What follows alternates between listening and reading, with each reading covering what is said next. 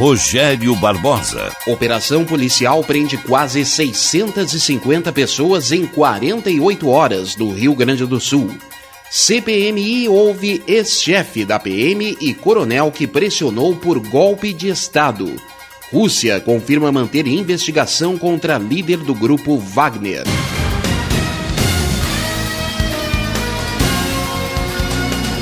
Estação da Notícia.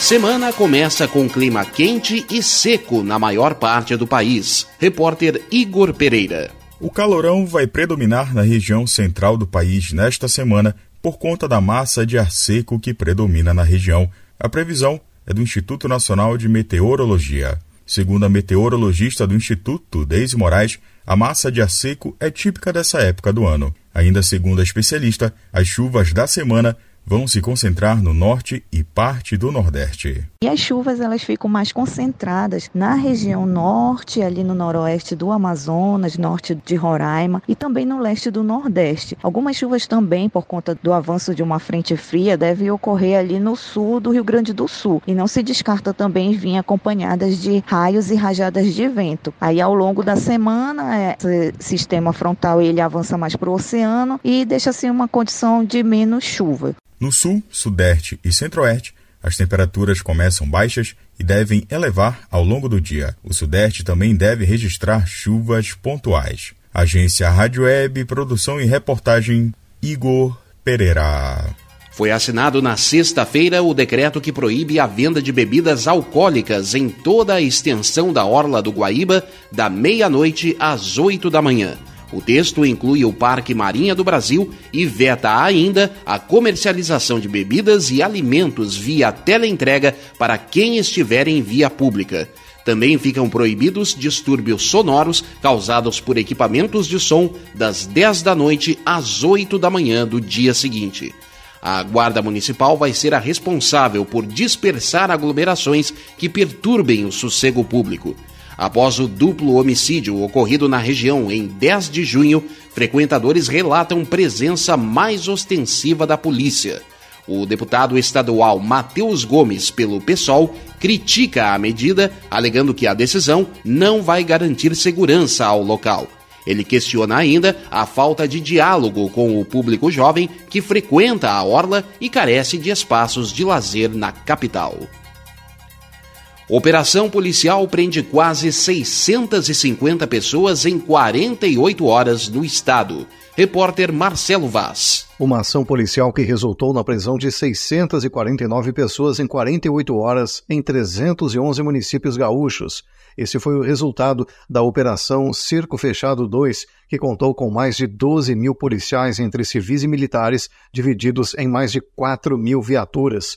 O balanço da ação foi divulgado nesta sexta-feira pelo governo do estado. O secretário da Segurança Pública, Sandro Caron, disse que a operação bem-sucedida destaca a cooperação entre as forças policiais para a redução dos índices de criminalidade. Há um esforço conjunto, integrado, usando dados de inteligência, também usando dados estatísticos, para aumentar o número de prisões de foragidos, aumentar o número de prisões em flagrantes, de cumprimento de mandados de prisão, bem como de apreensões de drogas e de armas, tudo com o objetivo de reduzir os indicadores criminais e garantir cada vez mais segurança a todos os cidadãos do Estado. Além da apreensão de drogas, armas e veículos, a operação conjunta cumpriu uma série de mandados de busca e apreensão. Com reforços de policiamento em áreas estratégicas, a Brigada Militar também abordou mais de 28 mil pessoas nas últimas 48 horas no Rio Grande do Sul. A Polícia Civil cumpriu no mesmo período mais de 350 ordens judiciais, sendo 106 delas mandados de prisão.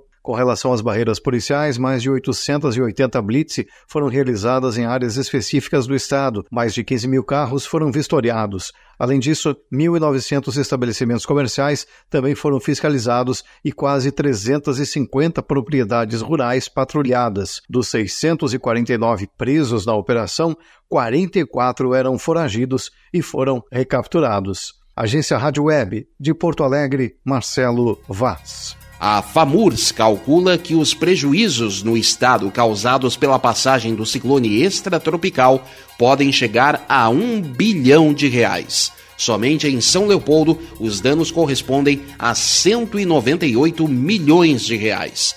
A tempestade atingiu 310 residências e danificou outras 9 mil. Para facilitar o envio de recursos pelos governos estadual e federal, Porto Alegre decretou situação de emergência. Municípios nessa condição também podem contratar serviços emergenciais sem licitação. Brasil aplicou mais de 50 milhões de doses contra a gripe. Repórter Sandra Fontela. Mais de 50 milhões de brasileiros tomaram a vacina contra a gripe. Os dados do Ministério da Saúde são desta sexta-feira. Segundo a plataforma Localiza SUS, a cobertura vacinal contra a influenza ultrapassou metade da população pertencente a grupos considerados prioritários, a exemplo de idosos, gestantes e professores. A meta é imunizar 90% da população. Para isso, foram distribuídas mais de 80 milhões de doses da vacina trivalente. A vacina contra a gripe é indicada a partir dos seis meses de idade. Portanto, quem ainda não está protegido deve conferir a disponibilidade do imunizante no estado ou no município. A vacina contra a gripe reduz a carga da doença, especialmente em idosos e pessoas com problemas de saúde. A proteção previne internações hospitalares e até a morte. A vacina trivalente foi produzida pelo Instituto Butantan, fabricada com vírus inativados, fragmentados e purificados. Isso quer dizer que ela não é capaz de induzir o desenvolvimento da doença. O Ministério da Saúde reforça que o imunizante pode ser administrado simultaneamente com outras vacinas do calendário nacional. Agência Rádio Web, produção Sandra Fontela. A Prefeitura de Porto Alegre promove mais uma etapa do mutirão de vacinação contra a gripe e a Covid-19 em escolas da rede municipal. A imunização será realizada em 11 instituições de ensino da cidade. Nesta segunda, a campanha começou em cinco escolas. Até este domingo, a cobertura vacinal contra a influenza em crianças de seis meses a seis anos de Porto Alegre era de 28,6%. CPMI houve ex-chefe da PM e coronel que pressionou por golpe. Repórter Yuri Hudson. Nesta semana, militares estão na mira da CPMI. A comissão que investiga os atos do 8 de janeiro deve ouvir o ex-comandante de operações da Polícia Militar do Distrito Federal, Jorge Naime Júnior. Ele foi preso no âmbito da quinta fase da Operação Lesa Pátria. Naime pediu folga e foi dispensado na véspera das invasões em Brasília. Na teoria, ele era o responsável pela operação de policiamento na região. Naime pediu ao Supremo o direito de não responder às perguntas a relatora, senadora Elisiane Gama, criticou o pedido e promete cobrar que ele responda a questões elementares. Não é um direito irrestrito, e aí não é uma decisão tomada agora, é uma decisão que já se arrasta atrás, proferida através de decisão do Supremo Tribunal Federal. Então, isso realmente nós precisamos considerar. E é inadmissível, por exemplo, que quem quer que seja chegue aqui nesta comissão e, de repente, não responda ao elementar. Eu acho que aquilo que eventualmente possa incriminá-lo, como diz hoje todo o processo de ampla defesa brasileira, ele precisa realmente recorrer. Mas eu acho que ele não pode, é, digamos assim, desrespeitar os trabalhos da comissão. Outra oitiva prevista é do coronel do Exército Jean Lawande Júnior. Ele aparece em conversas com o ex-ajudante de ordens da presidência, Mauro Cid, onde defendia uma intervenção militar após Jair Bolsonaro sair derrotado das eleições de 2022. Lawande irá à comissão na condição de testemunha. Nas mensagens descobertas pela operação da Polícia Federal, Lawande e Mauro Cid conversaram sobre a possibilidade de Bolsonaro decretar uma garantia da lei da ordem, uma ação militar contra o Tribunal Superior Eleitoral e o Supremo Tribunal Federal. Lawande pede para Cid convencer Bolsonaro a dar a ordem. À época, o coronel era subchefe do Estado-Maior do Exército. Agência Rádio Web de Brasília, Yuri Hudson. O Supremo Tribunal Federal marca a posse de Cristiano Zanin para 3 de agosto. O novo ministro, que tem 47 anos de idade, poderá atuar na corte por 28 anos. A aposentadoria compulsória dos ministros do Supremo ocorre aos 75 anos de idade. A Câmara dos Deputados adiou para a próxima semana a votação da reforma tributária e de outros projetos importantes. O motivo é o recesso dos deputados do Norte e do Nordeste do país que estão apreciando as festas juninas que encerram neste fim de semana. Entenda o que muda com a nova proposta de reforma tributária na reportagem de Norberto Notari. O relator da reforma tributária na Câmara apresentou um substitutivo ao projeto que tramita na Casa. O deputado Agnaldo Ribeiro, do PP da Paraíba, quer votar o um novo texto em julho, já em plenário. Entre as mudanças está a troca dos principais impostos federais, estaduais e municipais, como PIS, COFINS, ICMS e ISS, por exemplo. A ideia é seguir o um modelo usado em mais de 170 países, que é o Imposto de Valor Agregado, ou IVA, como detalhe o economista Aldamir Marchetti. Primeiro, uma simplificação tributária. Vários impostos deixariam de existir. O IPI, que é o Imposto sobre Produtos Industrializados, né? o PIS-PASEP ah, vai desaparecer, o COFINS, que é a Contribuição para o Financiamento e Seguridade Social, o ICMS, né, que hoje é o principal imposto, o imposto que mais arrecada no Brasil, que é o Imposto sobre Circulação de Mercadorias e Serviços, né, e o ISS, que é impostos né, dos municípios. Além disso, alguns itens básicos como saúde, educação, transporte e alimentação contarão com alíquotas reduzidas, o que pode levar a um dos objetivos da reforma, que é favorecer as camadas mais pobres da sociedade, como lembra o economista Aldamir Marchetti. Significa algo importante né, do ponto de vista redistributivo. Quem gasta mais com serviços são as classes médias e as classes altas, as classes de mais poder aquisitivo. Os setores de menor renda gastam mais com bens físicos e com isso haveria uma redução dos impostos sobre a camada mais pobre da população. É uma mudança da incidência da carga tributária na população brasileira. Né? Os mais pobres passariam a pagar menos impostos. O texto prevê a criação de um tributo federal, um sobre bens e serviços dividido entre estados e municípios, além de um seletivo federal sobre itens prejudiciais à saúde e ao meio ambiente, este item vai tributar também sobre bens produzidos na Zona Franca de Manaus até 2073 em outras regiões. Agência Rádio Web, produção e reportagem, Norberto Notari. O ministro da Fazenda, Fernando Haddad, indicou o ex-secretário executivo do seu ministério, Gabriel Galípolo, para assumir a diretoria do Banco Central. A Comissão de Assuntos Econômicos do Senado agendou para 4 de julho uma reunião para a sabatina de Galípolo e de Ailton de Aquino Santos, também indicado pelo governo. Hoje, o presidente Lula recebeu no Palácio do Planalto, em Brasília, o presidente argentino Alberto Fernandes. A Argentina é um dos principais parceiros comerciais do Brasil na América do Sul, mas enfrenta uma grave crise econômica. O encontro entre Lula e Fernandes tem como objetivo discutir estratégias para lidar com a crise argentina e fortalecer as parcerias comerciais entre os dois países. Fome atinge uma em cada cinco famílias chefiadas por negros no Brasil.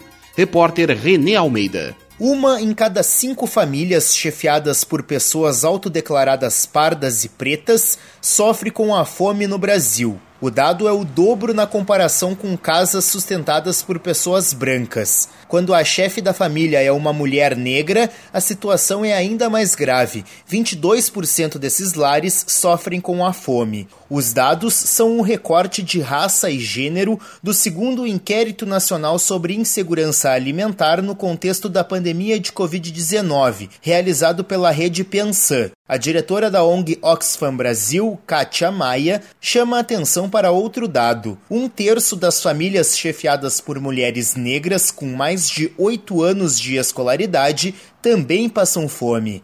Quando você faz corte mostrando né, acesso de pessoas negras, de pessoas brancas, você vê que há uma, uma maior dificuldade no acesso à escolaridade das pessoas negras, e isso resulta em empregos de pior qualidade. Então, é muito importante ver todos é, esses fatores em conjunto, porque aí você, você vai percebendo como que realmente a questão racial e a questão de gênero, elas marcam aquelas pessoas que estão em pior situação de insegurança alimentar no país.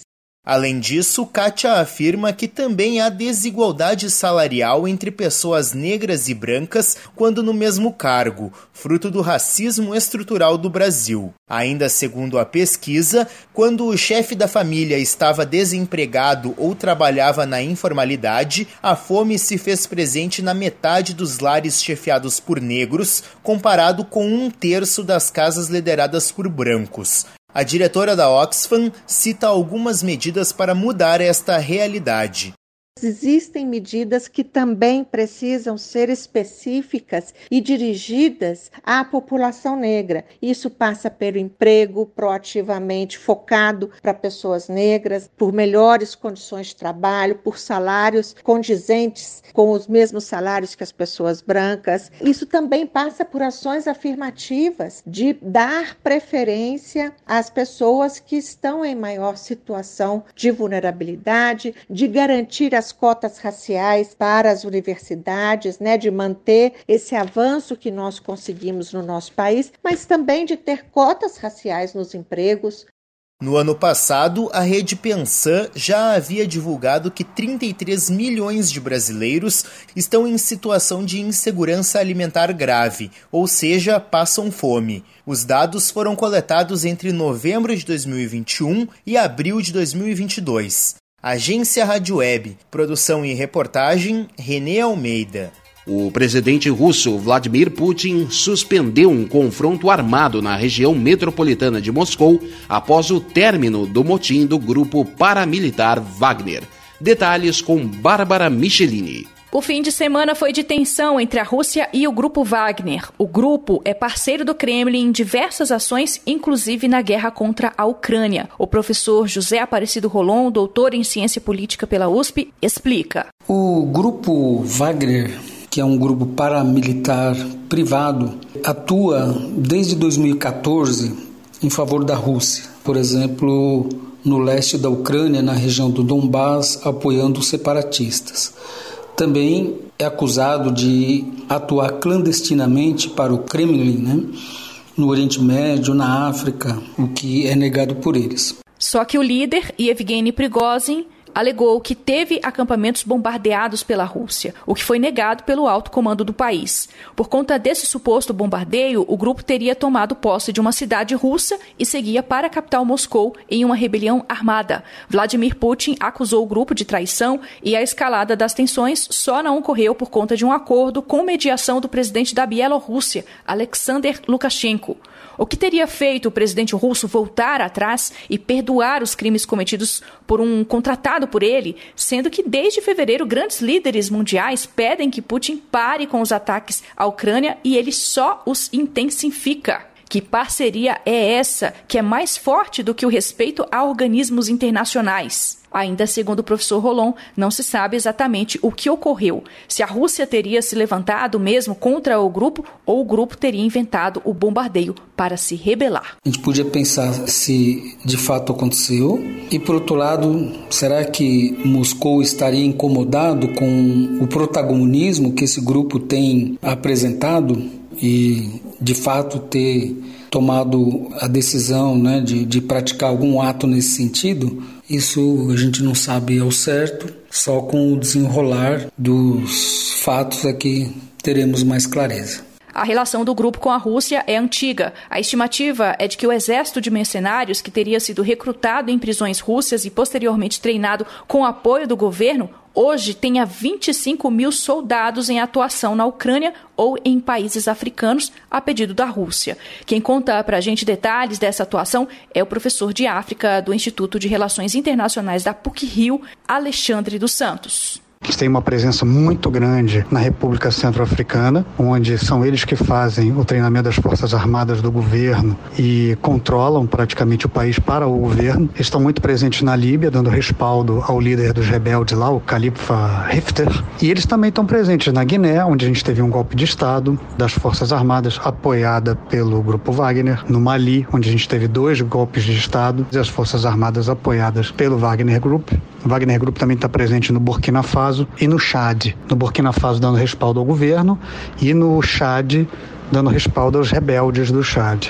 Wagner Group também está presente no Sudão. Segundo o especialista, a relação é vantajosa para os dois. O governo russo delegava o trabalho sujo para o Wagner Group nesses países do continente africano, para evitar, inclusive, que a Rússia fosse diretamente responsabilizada. E esses mercenários eram que faziam esses atos ilegais e essas aproximações com esses governos, abrindo espaço, por exemplo, para o governo da Rússia levar empresas para explorar ouro e explorar diamantes, recursos naturais desses países, né? Um exemplo muito claro ocorre no Sudão, que tem uma das maiores reservas de ouro do continente. O proprietário de uma das grandes minas de extração e de beneficiamento do ouro é o Prigozhin, chama Merwe Gold o nome da empresa lá no Sudão. É a Rússia quem compra, mas o dono da empresa é o Yevgeny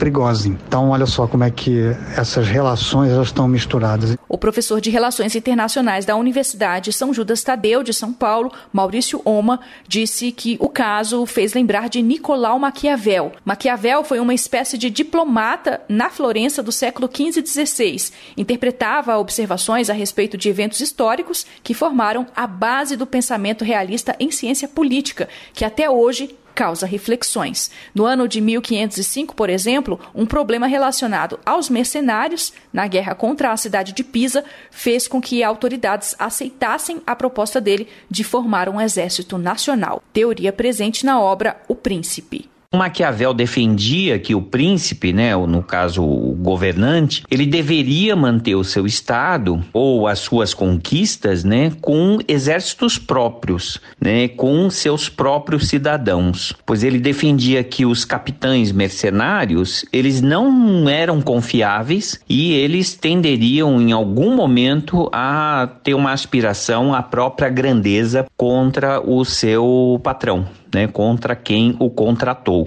Então ele já chamava atenção para esse perigo do uso de exércitos mercenários, né? Prigozhin anunciou que o grupo retomou as bases para evitar o derramamento de sangue na Rússia. Os termos que resultaram no acordo não foram divulgados e segue incerto se essa relação vai poder ser restaurada com confiança. Agência Rádio Web, produção e reportagem, Bárbara Michelini. Rússia confirma manter investigação contra líder do grupo Wagner. Direto da Rádio França Internacional, Ana Carolina Pelis. O líder do grupo paramilitar Wagner, Eugênio Prigogine, ainda estaria sob investigação pela rebelião fracassada contra o governo de Vladimir Putin neste fim de semana, apesar do anúncio do Kremlin de ter retirado as acusações contra ele, informaram agências de notícias russas nesta segunda-feira, citando fontes da Procuradoria-Geral da Rússia. O Kremlin disse na noite de sábado que Prigogine poderia se exilar em Belarus sem ser ser processado. O ministro da Defesa russo, Sergei Shoigu, fez uma primeira aparição pública após a ação do grupo Wagner em Moscou, afastando de momento a possibilidade de uma demissão. Segundo imagens fornecidas pelo Ministério da Defesa e transmitidas pelo canal de televisão Rússia 24, Shoigu visitou um posto de comando do exército russo em território ucraniano. O ministro foi um dos alvos da ação do grupo Wagner. Ele é acusado pelo líder dos paramilitares de sacrificar milhares de soldados russos na Ucrânia. Da Rádio França Internacional em Paris, em parceria com a agência Rádio Web.